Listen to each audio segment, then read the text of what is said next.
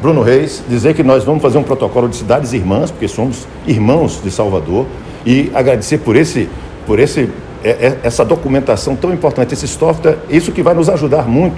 Agradecer a Tiago Dantas, que é o secretário de gestão, agradecer a todos e dizer que nós vamos estar cada vez mais próximos, como cidade irmãs que nós efetivamente somos, não só nessa área, mas trazendo cada vez mais o agradecimento ao povo de Salvador, porque nos cede um instrumento extremamente importante para a gente cada vez mais ter condição de ver feira cada vez maior. Bruno, muito obrigado.